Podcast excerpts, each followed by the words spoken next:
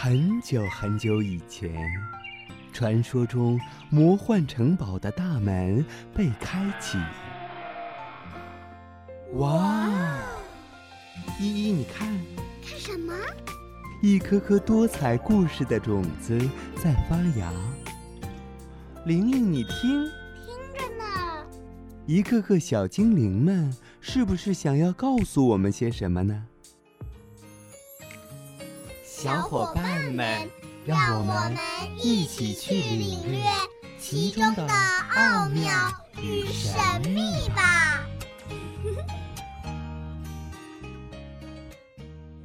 大家好，我是本期的小主播叶真博。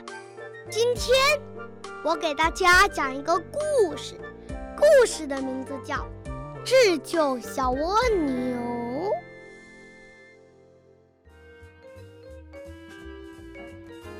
一个风和日丽的早晨，小蜗牛去寻找食物，一不小心掉进了深坑里。小蜗牛大喊：“救命呀！救命呀！谁来救救我呀！”小蜗牛的呼喊声被不远处正在耕地的牛爷爷听见了，被正在河里洗澡的大象伯伯听见了。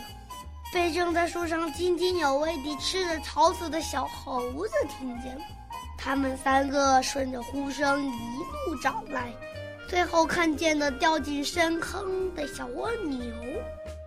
牛伯伯打了桶水，猴哥哥找来一根木头，大象伯伯没找到任何东西。牛伯伯刚要把水倒进深坑里。小猴连忙说：“不行不行，你这样会把小蜗牛给淹死的。还是让小蜗牛顺着我找来的木头爬上来。”牛爷爷答应了。小猴子把木头伸进坑里，说：“小蜗牛，你顺着我的木头爬上来吧。”小蜗牛爬到一半掉了下去。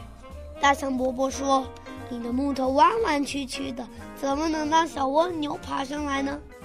那该怎么办呢？猴哥哥和牛爷爷异口同声地说：“看我的吧！”